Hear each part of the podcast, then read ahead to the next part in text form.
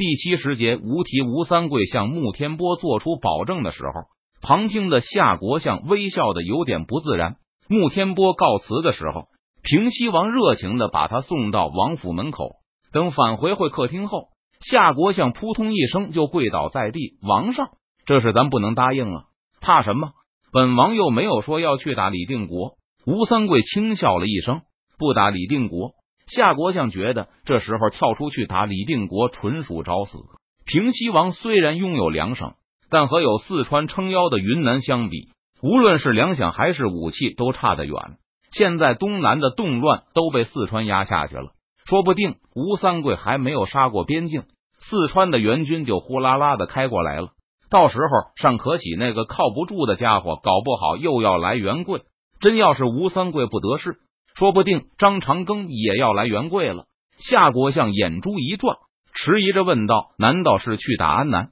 永历十二年，西营崩溃的时候，安南从倾向明军的中立变成绝对中立。永历十三年，明皇弃国了，安南就开始向倾向清廷的中立转变。而邓明大闹昆明、江南、高邮湖后，安南的态度就开始不断向明军那边偏移了。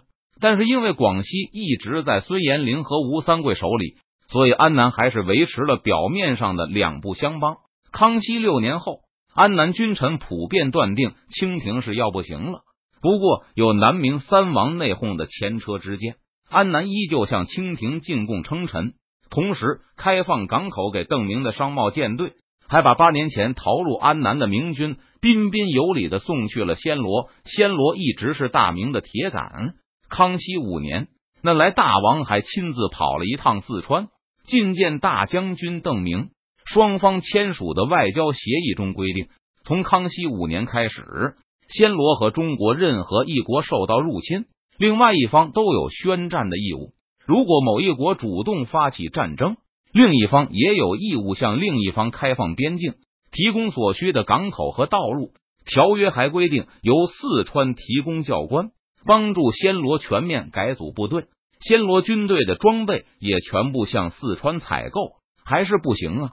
夏国相盘算了一下，对吴三桂着急的说道：“安南那里可不好打，而且就算打完了安南，我们还得去打暹罗，这行不通啊！且不说一时半刻打不下安南，且不说打下安南后还要千里运粮才能到达暹罗，且不说打完了暹罗，距离缅甸还远着呢。”周围的邻居看吴三桂是恶邻，而吴三桂看他们又何尝不是恶邻？平西王哈哈一笑：“如果不出意外的话，我们还没打垮安南，各路秦王军、讨伐军、元贵军就该朝桂林杀过来了。你是这个意思吧？”王上英明，听说过车厢峡之战吗？吴三桂问道。车厢峡，夏国相微微一愣，点头道：“听说过。”陈其瑜把李自成、张献忠。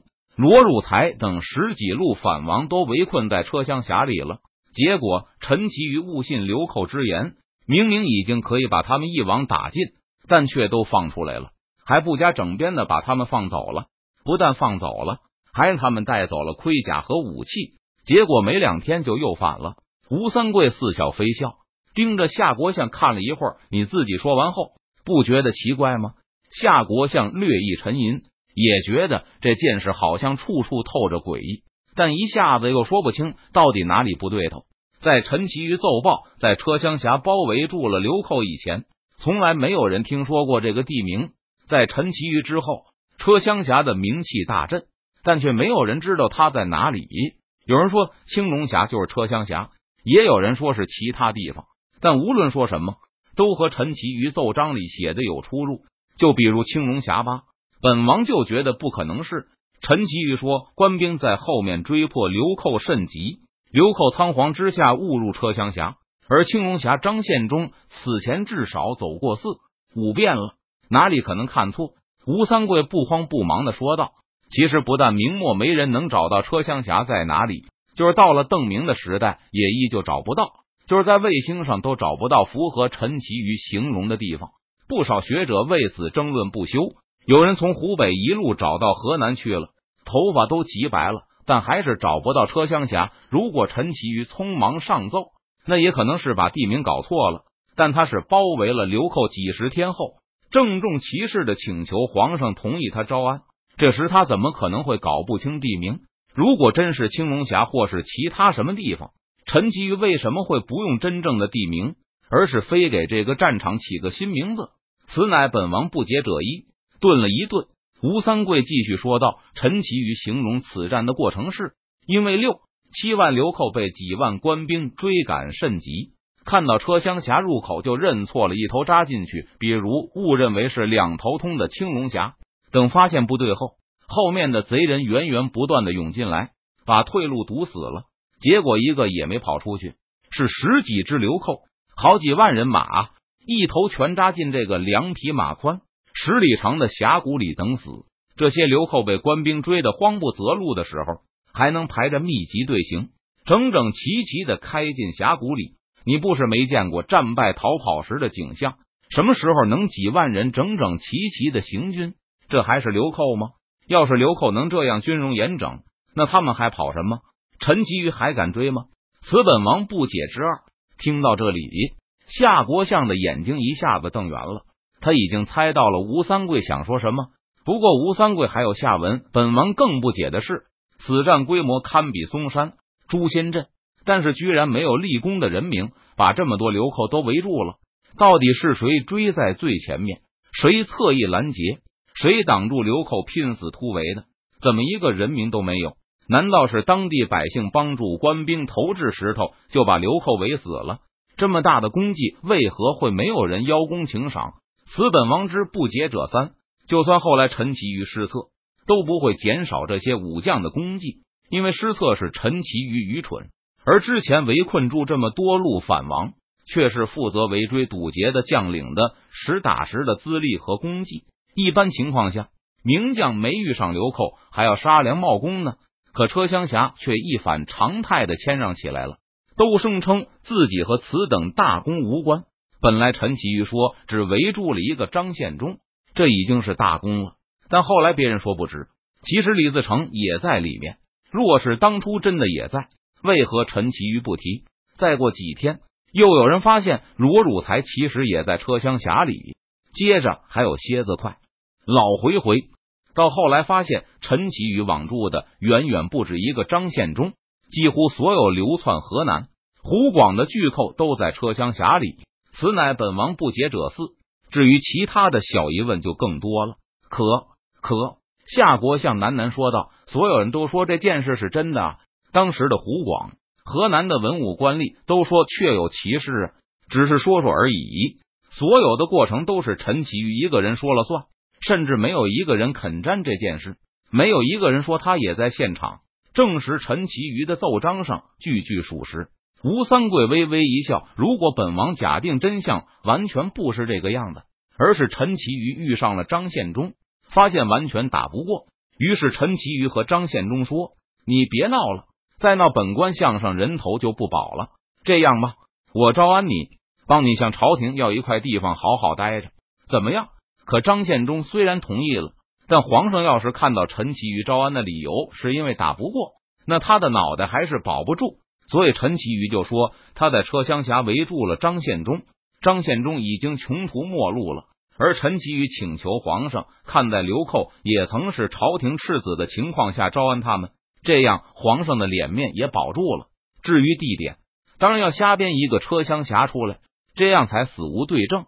若是说一个真实的地名，那万一朝廷从当地叫几个近身去询问战争过程怎么办？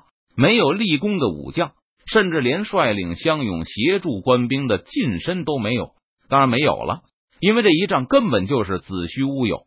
张献忠凶的很，大家都打不过他。也不知道接下来陈其瑜到底能不能收场。既然局面这么险恶，那在看清情势变化前，谁也不会贸然出手抢攻的。而张献忠能带着盔甲和兵器出来，那更是正常不过。陈其瑜就是再愚蠢，也应该知道要把投降的流寇打散。可是他根本没有让流寇交出甲胄、兵器，因为张献忠不是因为穷途末路被迫投降，而是实力仍在。地方官都害怕他，没人能治得住他，所以不敢按照陈其瑜要求的那样放西营军队入城。凤翔守关还把张献忠派去的使者都杀了。而在张献忠看来，这就是陈其瑜毁约。结果招安宣告失败，车厢峡围住的流寇头目越来越多。这件事在吴三桂看来更是顺理成章。大家看到陈其瑜完砸了，突然意识到这是一个推卸自己剿匪不利的好借口。皇上啊，不是我围剿李自成不利，那个李自成前些日子根本不在我这边，而是被陈其瑜围住了。然后被陈其瑜把李自成和张献忠一起放了。我也因为陈其瑜宣布招安而麻痹大意，我也有错。但罪魁祸首是陈其瑜啊！皇上全是陈其瑜这个蠢货，不但放流寇带着盔甲武器出来，还不派官兵尾随监视。陈其瑜要想反驳别人泼过来的黑水，就得对皇上承认说车厢侠纯属胡扯，承认他根本无法让流寇放下武器。可他能吗？既然不能，其他人有样学样。凡是办事不利的人都说他那里的流寇也是陈其瑜放出来的，可不是全部的大寇都在车厢匣里了吗？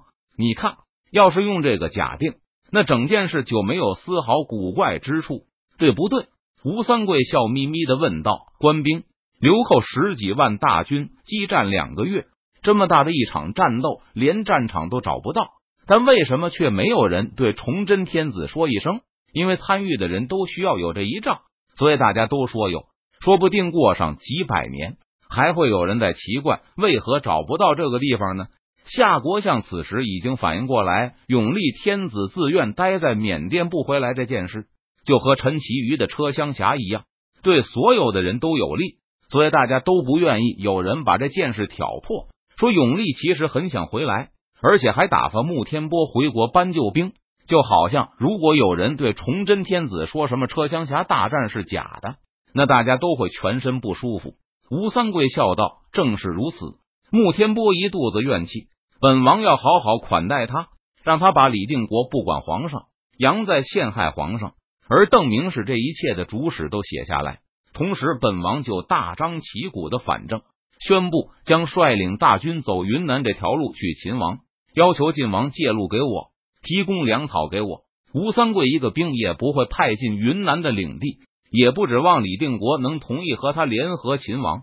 但是李定国却没法公开反对吴三桂的计划，而吴三桂会发动一浪高过一浪的宣传攻势，说永历在缅甸受到了巨大的羞辱。只要李定国点头，那反正的吴三桂愿意讨贼报效，四川和云南当然可以置若罔闻。不过，这种行为对李定国和邓明的声誉依旧会是严重的打击。只要吴三桂口号喊得够响亮，喊的时间够长，天下总会有人开始相信吴三桂是真心实意的。而李定国本质上还是个流寇，不但自己不管给他封王的永历，还要阻止吴三桂去救援。本王虽然反正了，但没有主动攻击过任何诸侯。只是表示愿意在晋王的指挥下去秦王，甚至愿意把一部分秦王军交给晋王指挥。如果晋王去营救天子，那我甚至还可以提供一些粮草给他。这样四川总找不到理由来打本王吗？各省的督府都会看着，怀疑四川是要趁机斩尽杀绝。再说吴三桂还有十万大军在手，他觉得只要严防死守，四川和云南一时也奈何不了他。而且，要是让天下人看到吴三桂反正后刚要去秦王，就被四川和云南联手打了，那又会作何感想？虽然对诸侯们来说，皇上就是那么回事，但对百姓来说还是有一定号召力的。要不是畏惧永历对近身和普通百姓的号召力，四川院会也不会反对他回国。如果川军敢攻击王上，那多半会坐实了邓明、李定国要联手篡逆的事。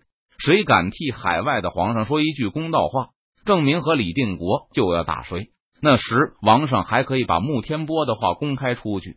就算四川现在强势，想来也不敢把邓明这样放在火上烤的。本王不停的喊秦王，明军那边没有一个人喜欢听，他们肯定希望本王早日消停下来。他们会来收买本王，让本王说根本没有这么回事。永历天子其实不愿意回国。穆天波也没有来找本王求援，吴三桂蛮有把握的答道，而本王非常愿意被收买。王上打算要什么？本王不想要湖南了，本王只要四川承认本王是邓相的人，要四川帮忙说服张长庚多给本王一些粮草就可以。只要同意本王讨伐广东，那本王就把贵州奉献给邓相。反正李定国也不要，本王愿意替邓相南征北战，打下的地盘都奉献给邓相，绝不和其他诸侯一样漫天要价。吴三桂觉得他的条件，邓明也没有什么拒绝的理由。若是邓相点头，把关外原本属于鞑虏的东北封给本王也可以。中原本王不要寸土的封地，凡是邓相不好意思亲自动手去干的事，本王都可以替他做了。在吴三桂苦思如何混入帝国阵营的时候，任堂顺流而下，抵达崇明，拜见大明兵部尚书张煌言。此行任堂是作为院会的特使而来，迎接张煌言离开崇明，前往四川出任帝国最高提刑官。而这点也得到了文安之的支持，老都师基本不管事了。不过这次也点头了。随着最高提刑官的重要性与日俱增。贺道宁终于放弃了辞去提刑官的职务，找个行政职务的念头。而院会觉得贺道宁的权力太大了，急需有个人来平衡一下，所以就开始辩论，寻找第二个合适人选。而这戏对此是志在必得。这戏在地队中影响力很大，因为邓明最初的军队几乎都是由这军改编而来的。不过这戏在行政方面就差得多了。刘进歌。原相都是闯营一系，而巩玉留下的四川巡抚衙门的幕僚属官们，不用说也是属于闯营这个山头的。青城派则是院会中的最大势力，拥有众多富商支持，就连熊兰、秦修才、普凡这伙人也和青城派结盟，张口闭口就是咱们老川人怎么怎么样。再看看最后向帝国体系靠拢的西营晋系，现在都有李四业出任建昌知府了。这不由得这江人不着急。如果院会还是不同意把这东纳入体系，让张黄岩走马上任的话，那都有人建议任堂辞去军职，投身政界了。幸好院会没有像以往那么固执，而是认为合并这东的时机已经成熟了。在邓提督定的规矩中，最高提刑官的权力实在是大无边啊！张黄岩曾经很认真的研究过四川的法典，因为后者暗示过他。觉得张黄岩很适合这个职务，而越研究张煌言，就越是发现帝国体系中最高提刑官几乎没有任何制约，终身制，而且拥有对宪法的解释权。确实如此，提督一向喜欢分权，各种事都由表决来决定，但只有最高提刑官例外。提督设想将来把最高提刑官扩充到最少五个人，最多九个人，也要对判决进行表决。不过，仅仅九个人的意见就能宣布院会的决议非法，就是提督本人都要无条件的服从院会的决议。任堂对此也有些不解，邓提督不愿意独断专行，因为他认为这样效率很低，只有博采众长才能提高政府的效率。对这个问题，张煌言有他的理解。邓提督还认为，独断专行唯一的长处就是不惜代价的能力强。张煌言记得邓明多次提起过列皇的事情，为了争一两银子的赋税，不惜饿死一户十几口人，用这么多人命换取这么少的赋税，当然效率很低，但皇帝就能够不在乎这个代价。列皇能够不惜代价的征税，为了光复辽地，不惜让上千万内地的百姓死于非命，号称要去讨伐杀人的鞑虏。结果被官兵杀害的百姓十倍于鞑虏杀戮的辽民，邓提督大概是对甲申的惨痛感到刻骨铭心，故而才建立了院快这套制度。要是再发生那种情况，皇上视人命如草芥，打算用几千万百姓的性命为代价去完成他的志向时，就有院会能够阻止他吧？张煌言知道，在邓明的军队里依旧推行独裁制度，因为对军队来说。不惜代价的能力要比效率更重要。邓提督也说过，提刑官就是要主持正义。或许邓提督认为，正义也不能完全用利弊来衡量，而是要不惜代价的去保护吧。多年以后，成都提刑司，今天邓明来找的人，并不是陈亚提刑官，而是陈提刑官的一个同僚。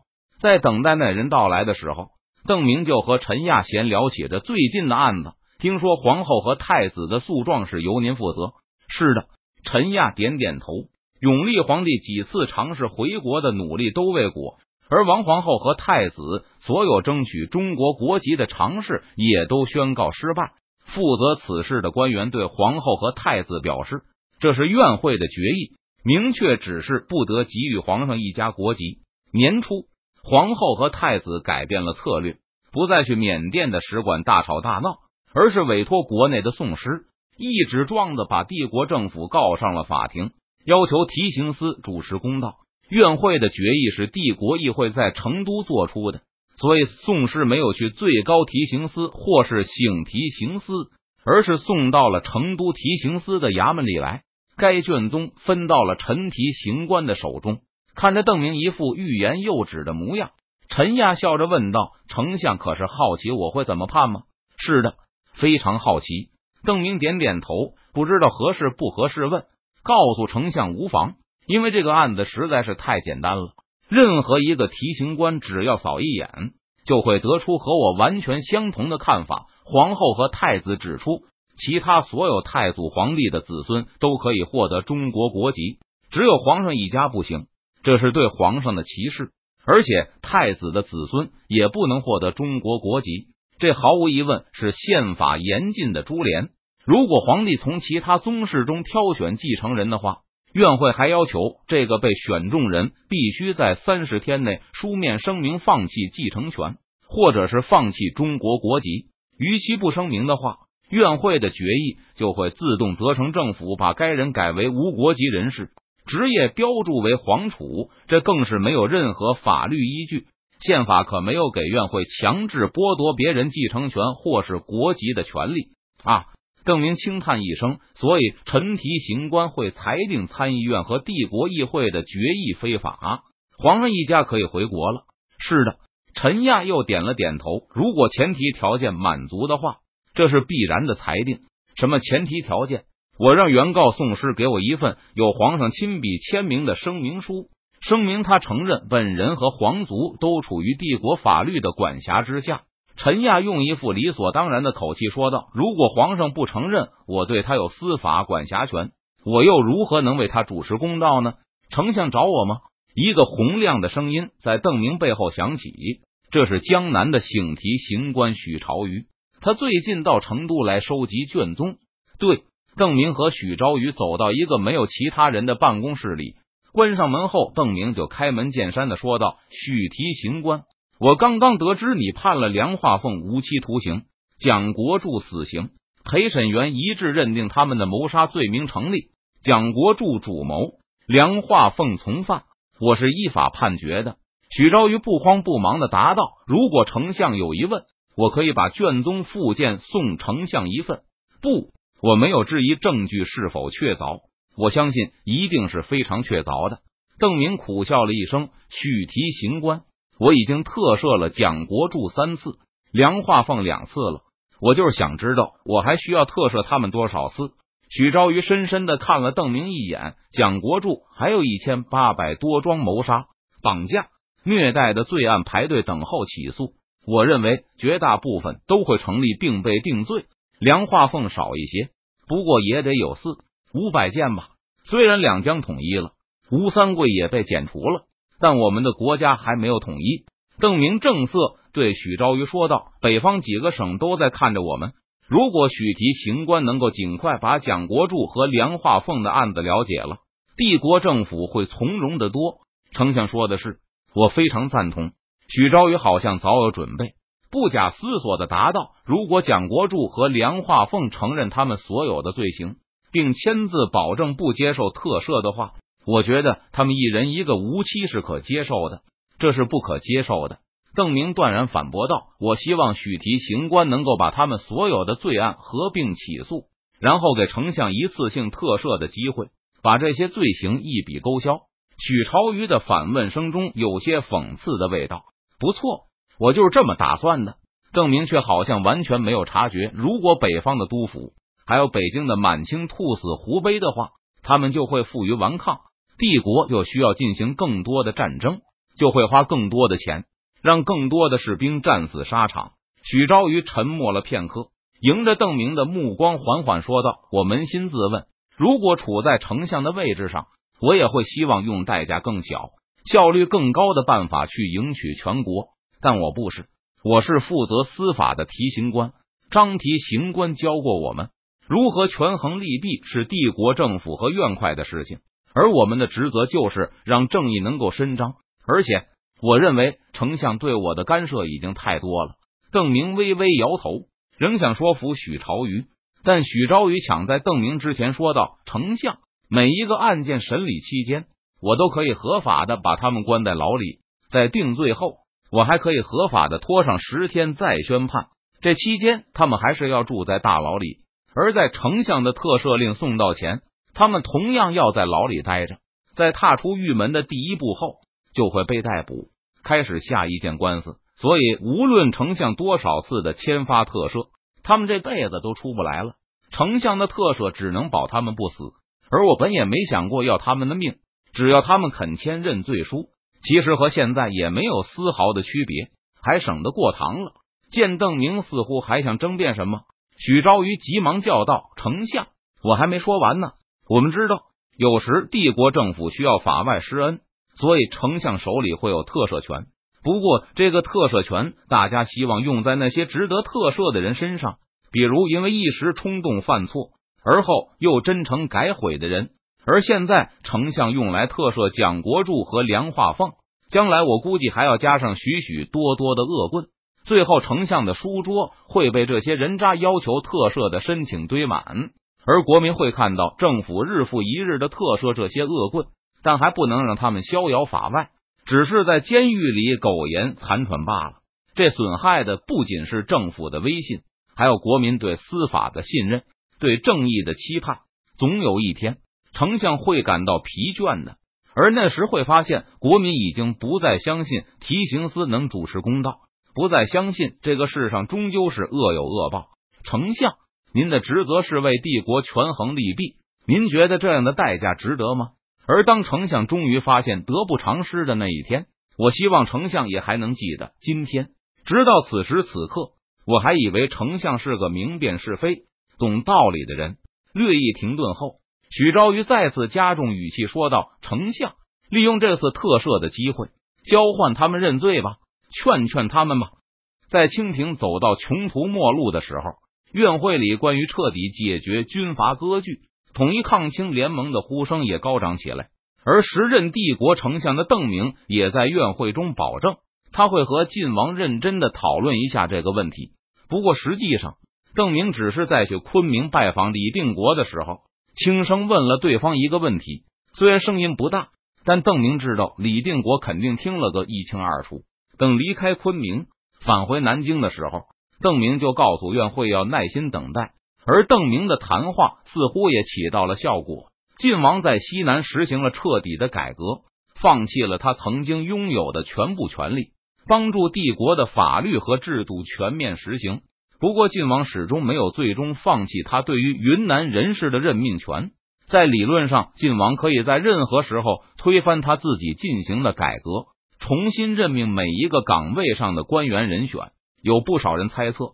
这是因为晋王从小就见多了官府的言而无信，所以尽管邓明有过许诺，但仍无法让晋王彻底安心，所以他固执的要给西营保留那么一角安全区。如果真有那么一天，帝国政府还是要出尔反尔的追究西营官兵的过去，那晋王还是会抵抗到底。晋王天生就是一个斗士，即使过了很多年的和平生活，他也永远不会任人宰割。今年后不久。晋王如同平时一样去照顾他的花圃。九十八岁高龄的李定国依旧能够给他的花园浇水、翻土。在工作的间隙，他常常会坐在植物边上休息一会儿。而这次晋王休息的太久了，当家人意识到有问题，跑到他身边时，看到李定国一手支腮，神态安详的，就好像是在熟睡了一般。李定国的长孙向媒体宣读了晋王的遗嘱。他和林国公一样，在遗嘱中放弃了爵位、俸禄，把这些和曾经拥有的领土一起无偿的交给了帝国政府。一个时代结束了，成都日报的头版这样评价晋王的辞世：李定国、郑成功、张煌言和李来亨被认为是风雨飘摇的南明最重要的四位军事捍卫者，其中以李定国最为年长，但他却是最后一个离开人世的，甚至还要晚于接过他们四人旗帜的邓明。全书完，笔者按年末就是会多，明天开始又是市作协的连续几天会议。笔者觉得总断更也不好，还是结束吧。这本罚清是小三百万字，相当于笔者前两本作品的总和。坦率的讲，到去年十一月后，笔者已经非常疲惫了，有一种挣扎前行的感觉。不止一次的想结束笔作，可都没气力去创造一段剧情来收尾。明天又要去参加活动，今天终于下定决心告一段落。仔细想想。这本书已经表达了大部分我想表达的东西，没有什么遗憾了。开会回来后，再和诸君多聊聊，那个时候时间就充裕了。有啊，龙套只到许昭瑜，后面的非常抱歉，实在是篇幅有限。